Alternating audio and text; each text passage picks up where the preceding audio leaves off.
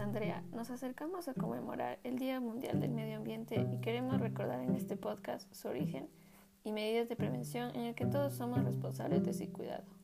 Te invito a escuchar al medio ambiente. El Día Mundial del Medio Ambiente fue establecido por la Asamblea General de Naciones Unidas en su resolución el 15 de diciembre de 1972. Se celebra desde 1974 el 5 de junio de cada año, fecha con la que se dio inicio a la Conferencia de Estocolmo, cuyo tema central fue el ambiente. El Día Mundial del Medio Ambiente es un vínculo por medio del cual la Organización de Naciones Unidas sensibiliza a la población mundial en relación a temas ambientales, intensificando la atención y la acción política.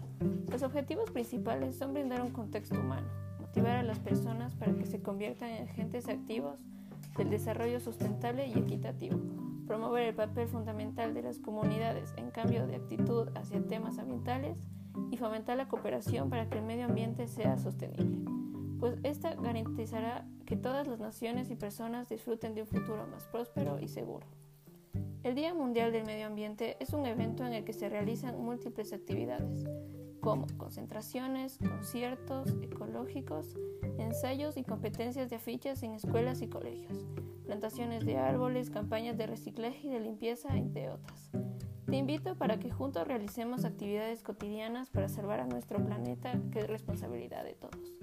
Reciclar y reutilizar cosas, como botellas de plástico, cartón y papel. Cuida la energía. Apaga la luz, la computadora y la televisión cuando no la uses. Cuida y planta árboles. Usa bicicleta en vez del auto. Reduce el consumo de agua. No dejes la llave abierta mientras te lavas los dientes. No arrojes basura al mar, ríos o lagos.